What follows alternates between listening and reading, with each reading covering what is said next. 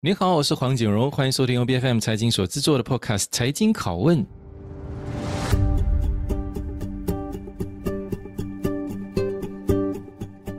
公正党在第十五届全国大选在全马角逐一百席，为西盟里面角逐最多国席的政党。那因此，他的成败就攸关于西盟能否再次入主不成。那但是，公正党的表现往往又是西盟里面状况最多的政党，不是吗？过去周选表现最差，马来选民的支持度甚至要居于国盟之后。那对于安华的领导的满意度也仅比扎黑稍高一点，落后于慕尤丁和沙比里。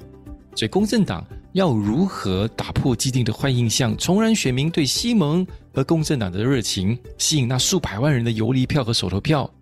而且霹雳州作为前线州，除了由安华代理工程，他又有什么对霹雳州经济发展更实际的倡议呢？那这一集节目，我们就邀请了公正党副主席。郑立康上来给我们拷问，立康你好，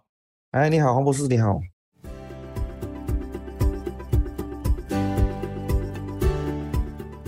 好，我们这个这两个星期，我们虽然说这个是 BFM 财经拷问，但是我们今天不拷问商界的，不拷问企业界的，我们拷问政治人物，所以我们今天有立康。那当然我们在呃再看一下，我们这一次就就几天前就刚就是正式的这个提名嘛。提名热嘛，那那公正党是这一次在全马角逐一百个议席，所以它其实是西盟里面角逐最多的这个国席的政党。所以换句话说，其实公正党的这个在第十五届大选的这个表现成败，其实会决定很大程度这个西盟到底能不能够再次入主这个不成。好了，那在谈这个的时候，我们就很难免的，一定有人想说，哎，看回去一下我们最近的这个周选，马六甲周选，公正党全面败退，柔佛周选，那么这个议席。所以你觉得说这个你们其实担心吗？啊，是啊，谢谢王博士。啊，这个问题其实很多人都有在啊问哦。呃，但是如果我从我自己的观察啦，呃，这次的大选跟这个马六甲还有这个柔佛的州选是性质是完全不一样的，因为这是全国大选嘛。然后呃，它是就是关乎到整个这个国家的政权的问题。呃，所以我相信选民不会以这个周选的这个心态来啊、面对。我自己本身在从国会解散过后呢，呃，我们所得到的一些 feedback 都是啊、非常的正面的。呃，当然，呃，之前可能我们有做错了一些决定啊、然后我们也做错一些事情，在周选还有周选之前，呃，可是啊、呃，现在我们看到选民啊、呃，基本上啊、呃，大家都会比较去看重说。这一次的大选是在选，呃，怎样的一个政府？然后这些政这个政府是会可以怎样帮助到我？啊、我觉得这一个啊、呃，是我所看得到的啦。所以他可能跟这个州选的那个那个情绪是很不一样的。那虽然话是这么子说的，但是他哪怕是在选州选的时候，他其实就是一个选一个州政府嘛。那基本上也是在当地的选民在选择一个接着下来我的州政府应该是什么模样。那当我们回到这个谈这个全国大选的时候，对，没错，我们选的是一个联邦政府，我们想要的是一个怎么模样？他的这个关键问题是说，选民其实又或者说西蒙对于选民来讲，作为一个联邦政府展示了一个什么模样？因为当时候在大家现在在谈，呃，西蒙的做这曾经的这个二十二个月的这个政府，所以每次一直提的就是二十二个月。你看，就是说说比做还厉害。他就会有这样子的一个既定印象，所以要怎么样子打破这个印象？尤其是说已经曾经在二零一八年就是靠那股热情投下了那个票，然后至今有这个存疑的，如何把他们给带了过来？也包括说那个三百多万的这个手投族，所以就是说这个接着下来，你觉得说整个西盟，当然包括尤其是公正党，要怎么样子把这些曾经的、现在还是犹豫着的这些选民，把他给拉过来？啊，是。首先呢，当然我们必须要啊，直说承认，走二十二个月啊，我们二零一八年大选过后，呃，有一些地方可能做得啊不尽不尽如人意啦，就是可能人民不觉得是做得很好，呃，可是我是想讲是，就好像比如比如说拿一一个比喻，就是在一场考试里面，本来你有五个小时可以作答的，突然间两个小时后，呃，那个有人把你的考卷抢掉，然后过后就说。你怎么做的这么差？你怎么做不好啊？啊，你这样这样都给你做过了，你还不会，你还是不行。所以这个对对这个这个整个评评价是对西蒙一个没有做足一个 term 的一个西蒙是呃不公平的。呃，当然我我们也了解为什么群众会有这样的反应？其实也并不尽然是二十二个月，二十二个月里面，其实我们也做了一些啊相当多的一些改革，呃，只是可能并不尽如人意啊，就是人民觉得啊，OK，那些做的你是应该做的，可是在呃那时候我们看到是说，好像西蒙那时候是跟人民脱节的啊，好像西蒙那时候只是想着怎样回去做政府啊，但是却没有再去谈人民的这个课题。呃，所以人民觉得可能很疏远，所以就在这个两场州州的补选举里面，呃，其实是好几场州的补选里面都呃教训了这个给我们一个很狠的一个教训。呃，从那个教训被教训过后呢，呃，其实呃我自己本身呢，当然呃不一定是别人看得到，但是我自己本身是觉得整个西蒙它其实是有嗯是有改变的，呃是有进步的。然后我们看回西蒙各党，呃，比如说行动党。他已经基本上完成了世代交替，有新的面孔啊脸孔出来，然后公正党也是还没有到所谓的世代交替，但是至少看到一个很清晰的一个接班的团队，从呃 Rafizi 这个署理主席，然后到副主席的团队都是啊、年龄介于四十多岁这个这个年龄层，所以人家也看到一个呃新的这个接班的这个接接班的一个梯队哦，所以呃我觉得在。然后过后就是当然有有呃，我们也是有做出一些啊、改善，就是之前我们被被认为是没有去谈人民的课题的，后来我们就做这个 IO Malaysia，然后我们专注谈几个跟人民有密切关系的，比如粮食安全啊，比如这个这个啊再生能源等等这些课题，呃，重新让别人看到说啊，我们终于知错，然后知错不要紧也能改了，所以我觉得呃，这个是我们所看到的呢，目前。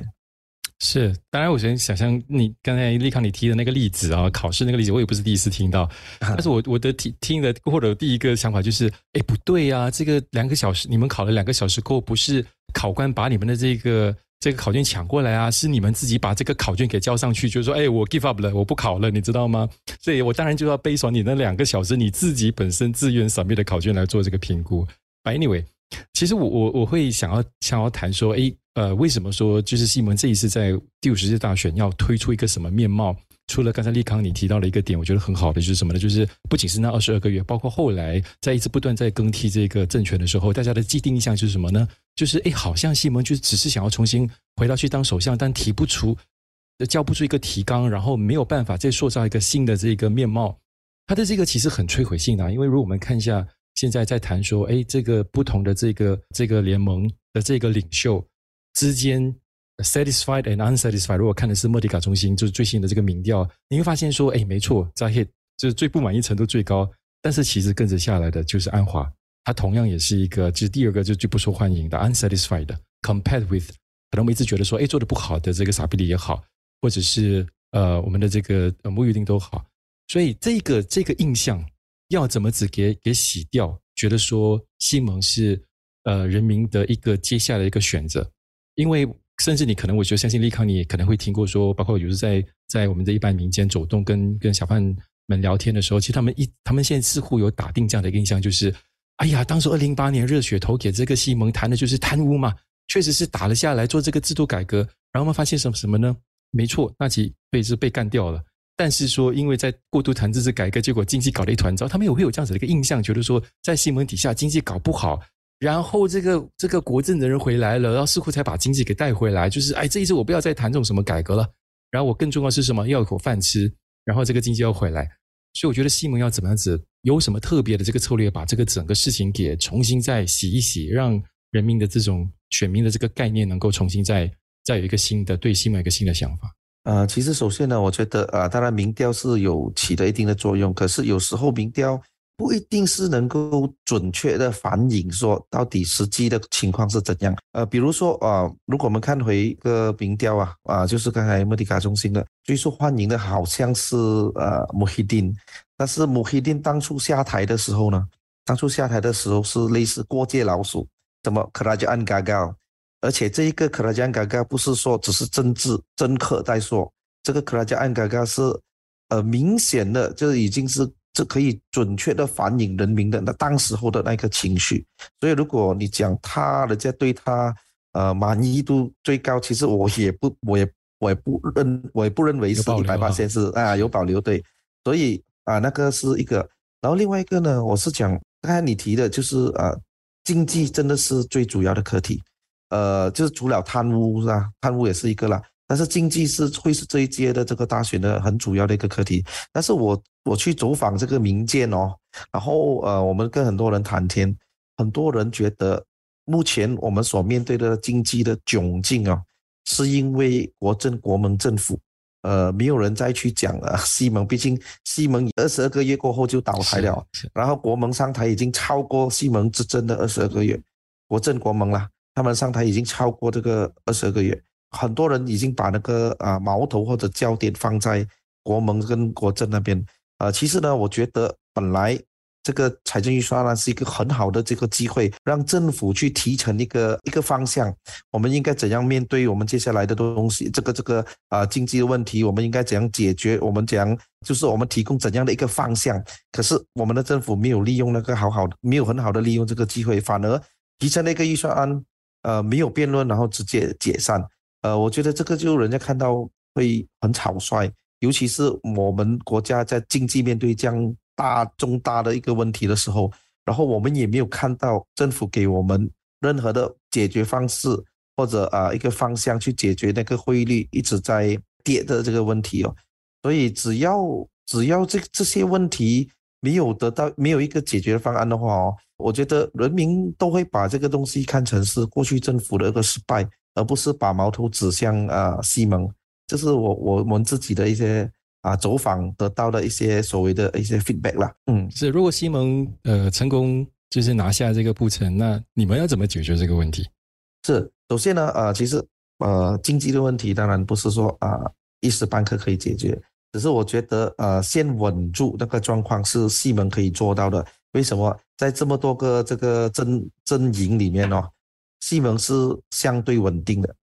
其实我们经济面对问题，其中一个原因是，当然，当然除了这个全球供应链问题之外，我们经济啊政治不稳定也是其中一个大的重大的因素啊。所以我觉得在这一方面，西蒙可以提供的是一个呃相对稳定的一个呃联盟。其实很多人讲啊，其实很多人以为国政国盟会是最稳定的，因为都是马来人，都是啊同一个宗教，同一个宗教，同一个种族。可是我们可以看到过去的这个。国盟跟西啊，这个国政内部呢，很多这个矛盾，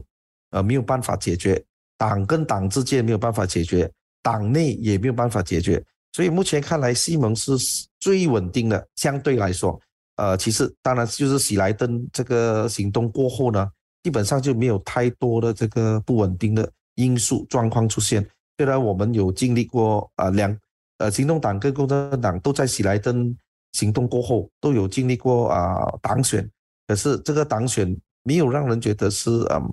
会带来不稳定的，反而是给人看到是啊希望啊在新的这个新的这个团队里面，所以呃我觉得首先我们可以提供的就是这一个稳定的一个政府，然后第二呢当然是啊减少贪污。啊，我觉得这个我们在过去呃或者甚至在州的这个行政行政里面呢，我们都。怎么说？就我们都可以都证明了，我们是可以减少贪污、减少滥权、减少所谓的这个 leakages。呃，所以在这方面，我觉得，尤其是在面对啊一个呃经济我们一个大的经济问题的时候哦，减少 leakage 是可以真的是啊，至少帮助我们可以稳住现有的这个情况。然后，当然我们啊一直都在提的。经呃，就是安华其实有很好的这个在处理经济的这方面的这个经验，尤其是他曾经是啊亚洲最佳财政部长啊，所以我觉得这些种种因素啦，可以那也是一九九十年代的事情啊，对对对，肯定。但是他至少他曾经是，然后比如说我们比较台面上的几个人，在海梅迪、Ismail Sabri、安华，我觉得安华是在在人民心目中，他肯定是会是一个比较好。可以管理经济的一个人才啊，是。那除了这个经济纲领以外，其实，在你们的这个 Kita Boleh 的竞选宣言里头，其实也重提了这个大道收费，然后也包括说成人统考这个课题。但其实大家都会有一个疑问，想这个你也不会是第一次听到人问你这个问题，就是说为什么还要再重提这件事情？因为你们大概也知道说，这个事情很难成功的。包括说你要，你当然能够提说，哎，我要废除这个大道收费啊。包括在我们执政的时候也成功下降了这个十八八线，但你知道它有代价的，代价就是整个 concession period 从二零三八年再延长多一个二十年到二零五八年。所以当你要逐步这个消消这个废除的时候，意思就是说你是不断在延长那 concession period，代价很大。所以好了，这一次再重新再把它放在定时竞选宣言，我想问的更仔细一点，就是你们有没有什么确凿的、真实、确实的这个？这个策略，然后去履行这个承诺啊。其实如果你有注意的话，我们这次跟上一次的这个竞选宣言是不一样的。呃，上一次是直接废除大道收费，是吧？啊，这一次呢是你会要在啊这一届里面逐步减少大道的收费。所以其实啊，上一次我们是当然是有得到教训了啊。你在 在野党的时候，你没有没有任何比较啊确凿的那些数据的时候，你不可以啊，我们讲说大话。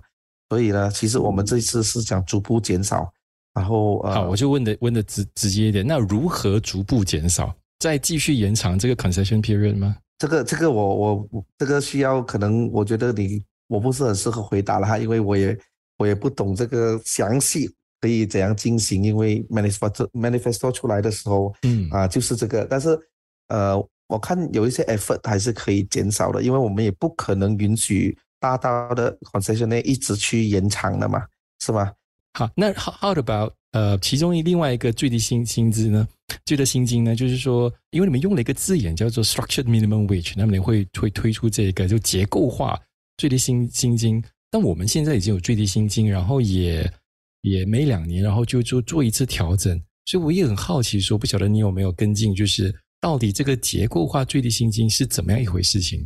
所谓 structured minimum wage 呢，是除了在这个呃数目那个 amount 啊、呃，我们有固定的之外呢，我是我们我们所谓的 structure 就是说城乡方面也是要有要有分别，比如说呃吉隆坡的最低薪金跟呃可能我们在 Klang 那个比较小的地方郊外的地方的最低薪金啊、它是需要不一样的。现在我们是 across the board，全部都是同样。所以，对于城市的一些呃一些地方呢，那个最低薪金是没有办法养活他们的，所以就就有这个这样的一个字眼出来。好，所以那是差异化，就根据各地不同的经济发展做一个差异化。所以这个就比较符合像像像欧美的的类似的这个最低薪金制。好，再问多一个就关于这个全国议席的这个课题。那当然我们知道说这一次公正党其中一个很大的争议点是什么呢？就是哎呀，这个老战友。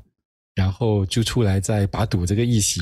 然后跟自己做这个对抗。他其实回到去一个一个老问题，就是你要怎么样子，他的这个挑选这个领袖，或者是挑选的这个这个这个竞选 candidate，他的这个标准在哪里？因为因为这次包括说在霹雳州，其实二十一个州议席，他有十七个新面孔嘛，那可能有些是主动让让贤的，但是他的那个标准在哪里？因为他他就带了一个一个课题，就是说到底。我们是说，哎，只要是基盟的、公正党的，我就 hardcore fans，其实派谁都不重要。就是说，回到去我们的老问题，选党不选人，还是说，其实现在的选民他会更开始在意，就是当地领袖的这个素质，包括是有没有在当当地耕耘多年。然后，大家如果你突然间把这个领袖给撤换掉，大家都有这个情绪，所以会不会造成说这个内讧，然后这个拖后后脚后腿的这样子的一个一个问题？所以你会担心。虽然说这个把赌也不在你霹雳州的管辖范围内，但是心里担心说，像这样子的这种选情，它会影响整体的这个情绪嘛？啊，其实每一届大选呢，你都会有这个候选人，然后有人被 drop，有人然后有人欢喜，有人愁嘛。当然被 drop 的这个候选人，肯定他是会不高兴啊。然后再取决于你怎样看整个你你怎样看那个党，然后你怎样你怎样呃看你的整个自己本身的政治前途。因为有些人是觉得我没有做候选人，我参党也没有意思啊。有些人是觉得哦，候选人其实只是政治的一部分而已。所以呃，我觉得主要还是看你怎样去看。我我觉得更重要的是呃，党作为一个党，它必须要有一个机制。比如说这一次呢，呃，我敢讲，这一次共产党是我们党内历史里面最有一个机制，最有一个机制的一个一一次啊，遴选在遴选这个候选人方面。所以呢，其实那个机制的标准是什么？OK，我们有一个机制，就是我们呃，我们的选举主任就是也是我们的书记主席 Rafizi，他领导他领导一个十人小组，包括他自己的，他一共十十个人，副主席七个，然后一个青年团团长，然后还有另外一个是啊妇女组主席。这十个里面呢，各个派系都有了。然后我们有一个公开的，就是遴选啊，就是候选人可以，呃，就算你没有得到区部的这个祝福的话，你也可以自己提名自己啊。所以在那个 committee 里面呢，我们是很认真的去筛选这些人啊，看他们的这个所谓的。qualification，我们也看他们在党内参与多久，而而且也看到底那个那个选区适不适合这个背景的人。所以在这个十人小组里面，其实我们是做了一个 short list，就是我们啊遴选的，就是那个遴选呃候选人遴选委员会呢，他不是他没有权利去选人，而是他只是筛选嘛，short list 不了。然后每一个选区我们会有三个三个 short list，然后交给呃党主，主席跟啊对。还有跟署理主席，到最后决定权是党主席，因为啊，我们的党章是呃很清楚的规定的啊，那是党主席的呃权利，所以比起以前呢，这基本上是呃没有一个机制呢，基本上我们这次是有一个这样的一个机制，而且是很透明的啊，基本上是很公开的。比如说我们怎样招募这个候选人，然后啊到整个这个过程，当然有一些还是有。有一些是啊，还是有几个可能是最后一分钟啊，或者我们讲 parachute 啊，那肯定还是有的。只是我们这个机制啊，是大幅度减少了这个问题。你问我会不会说担心啊？呃，这些人啊会影响，我肯定是担心的。其实候选人对我来讲，越早解决越好。呃，其实包括呃，之前我们一直在提，包括在党内也是在 push for 这个。可能尤其是没有 incumbent 的，就是那种已经跳槽了的，我们应该尽快选出来，因为到最后，到最后呢，就算呃我们先选出来，他们会炒还是什么的话，总比你在大选的时候炒更好嘛。对对对，对吧？没错，要不然它就变成一个很不必要的一个焦点所在。对对对。好，那我们可能就把焦点从全国这个焦点，然后拉回去霹雳州，因为你是霹雳州主席嘛，然后这一次也是丹州马林国系的这个候选人，然后这一次霹雳州是关键州。好，你怎么看说霹雳州？应该说你你能够给霹雳州的这个子民带来一个怎么样的一个经济发展？你对这个整个霹雳州州选民要勾勒一个怎么样子的一个景象？就是说，当如果你们重夺这个霹雳州之权的时候，OK，这其实呢，呃，霹雳州呃，在过去过去三届大选哦，它都是我们所谓的五十五十实力都是相当接近的一个州来的。然后我们曾经在二零零八年，我们以我们有一共有五十九席，所以我们赢三十一席，然后国阵赢二十八席。二零一三年的时候，我们赢二十八席，我阵赢三十一席。最不稳定的州啊，这个就是。呃，可以这么说，但是也是最有看头的一个州。在二零一八年，我们是 tie 啊，然后过后啊，就呃，而且哦，霹雳州是有二十四个国会议席，整个半岛里面排第二多，after Johor，Johor 二 Johor 是二十六。所以霹雳州它是可以贡献，如果它可以贡献更多的国会议席的话，它是可以有帮助到我们这个布查加亚的啊，就是呃夺取中央政权的。所以嗯，我们我们会看这个霹雳州作为一个呃关键州、前线州。然后你呃至于说怎样一个发展哦，然后我们可以看到啊，过去这么久都是国阵在执政的这个霹雳州，然后呃除了在二零零八年然后。短暂执政十一个月，还有二零一八年短暂执政二十二个月。国政呢，我们所看到国政的做法呢，基本上是啊，在掠夺这个霹雳州的这个啊，霹雳州人民的一个财富，呃，都是天然资源，比如说啊木材啊、沙啊等等，这个矿啊，所以呃，没有真正带来很大的这个经济的这个啊啊发展。呃，其实我们最大的经济发展是。呃，所谓比较大的是在丹中马林那个 Proton，但是 Proton 啊，最近最近才有发展有起色，啊，其实一直 Proton 在这个丹中马林也没有什么起色，直到这个吉利入主入主 Proton 过后，所以这个不关州政府的这个努力，我我的看法是，过去国政州政府是没有认真的发展霹雳州，因为对我们来讲，霹雳州是一个充满潜能的一个一个州，呃，如果我们能够啊执政霹雳州的话。首先，当然，我们是要吸引更多的外资，然后这些外资必须是呃哦有 value added 的那种啊 investor 哦，如果你是你是吸引那种呃 labor intensive 啊，就是劳劳力密集的那种啊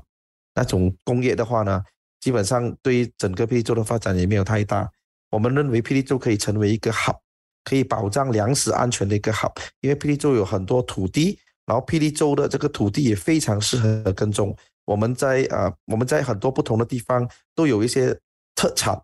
比如说我们在巴塞沙拉那边是有是种稻的，然后我们在啊啊美罗附近就是啊种这个呃菖蒲啊，那个水翁啊等等，所以呃我们没有好好利用。很多，而且很多菜农是种菜，但大部分菜农，他都是呃，在这个没有地气的地上去种的，所以我觉得我们没有好好的发展这一块，导致这个粮食安全出现问题，也导致我们的这个呃整个经济发展没有办法起来。我觉得如果我们有好好利用的话哦，我们甚至是可以把它变成一个呃，把把霹雳州变成一个高科技的，还有呃这个农业的基地。还有，我们可以做 agro agro tourism，霹雳州是很出名，很多山水。我们讲啊，风景优美的地方是很多，可是没有发展。呃，比如说椰壳洞，椰壳洞的呃，就是半红不黑，半死不活。嗯。所以我觉得这些都是整个州的潜能啊，尤其是我们是处于吉隆坡跟槟城中间哦，所以我们是处于在一个非常有策略性的一个地点啊。很可惜政府没有利用这个优势。是，所以所以导致说什么呢？就是霹雳州它其实是一个相对来说是属于归纳为比较贫穷的州属，然后它也是一个这个人口这个老老年化最严重，对，对最严重的一个一个地方，就是因为很多人才就是当地子民都外流嘛，都不在当地留下来，所以才出现什么，甚至说我们在在怡保区哈，它是大概是全马唯一一个这个华人呃这个族华裔族群的平均收入还要低过无裔族群的这个收入的。所以这个就是我觉得霹雳州可能要要一定要解决的一个问题。好，我们可能能来到节目的这个尾声，让您来说一说，就是这个西蒙，尤其是公正党，当然就是有什么这个先先先说第一个，来到今天为止，现在为止，那么你们的这个胜算到底有多少？然后再来给你一个一个时间来呼吁一下，说呃，这个选民的手中的票为什么要要投给呃公正党？好，呃，首先呢，呃，我我觉得整个那个呃目选民的目还有支持，我觉得是嗯嗯不到支持啦，就是说可能啊接受程度，呃，我觉得是很好，是很正面的。然后如果你问我的话，这种这样的呃 mood 哦，呃，我觉得我们的胜胜算是很大，尤其在霹雳州，呃，我们是有机会拿下这个霹雳州，呃，然后这个第二是因为安华的这个因素哦。安华啊，来霹雳州，西蒙把这个霹雳州当成是一个前线州，然后安华来打一个不是所谓的 easy seat 啊，安华也是有有表现出那种领导的魄力，破釜沉舟，所以这个对整个呃我们西蒙的这个士气是有很大的鼓舞的。我相信我们这次是有有比较好的这个机会去啊、重新夺回霹雳州的政权。这一次的选举哦，我们也不一定要看，也不用看党，也不用看啊人，最重要是看自己。呃，我们选民应该为我们自己投下一票，我们自己的子孙投下一票。呃，怎样怎样说为自己呢？就是说，我们应该去投选一个你认为可以为现在这个问题这么多的问题带来改变的一个政府。呃，很简单，我们如果我们要求我们不不满意现在的状况。什么东西都涨价，通货膨胀等等，但是我们要怎样，要选一个怎样的政府来解决现在的问题？如果我们要改变的话，我们肯定不能选回同样的政府嘛，因为我们不可能一直去做回同样的东西，但是期待有不同的结果出来。所以呢，我的呃我的意见呢，就是说，如果我们不高兴，我们对现在的状况不满的话，我们应该选出一个新的政府，就是西蒙，而不是。在过去三年多在执政的国盟还有国政啊，所以哦，我至少希望选民能够好好利用手中的一票了。二零一八年我们已经利用了手中的一票，然后我们把贪官污吏送进啊监牢，然后我们也把这个民主的制度变得呃更加好一点。比如说我们有反跳槽法，呃，所以现在不能够再有青蛙，不会再有青蛙了，因为我们有反跳槽法啊，所以呢，呃，这是二零二二年呢。我们是说，我们希望选民能够再一次呃用我们聪明的利用我们手中的一票，为整个国家带来改变啊、呃，为整个经济的呃问题带来改变。好，谢谢，谢谢立刚你的时间，谢谢你的分享，加油。好，谢谢，谢谢黄博士。财经拷问是由 B F M 财经所制作的节目，你可以在财经、财经哆啦 A 梦和 B F M 的网站以及各大 Podcast 平台收听到我们的节目。那这个节目财经拷问每逢星期三更新。对我们的节目有任何的意见，都可以 PM 到我们的脸书专业。我是黄景荣，我们下期见。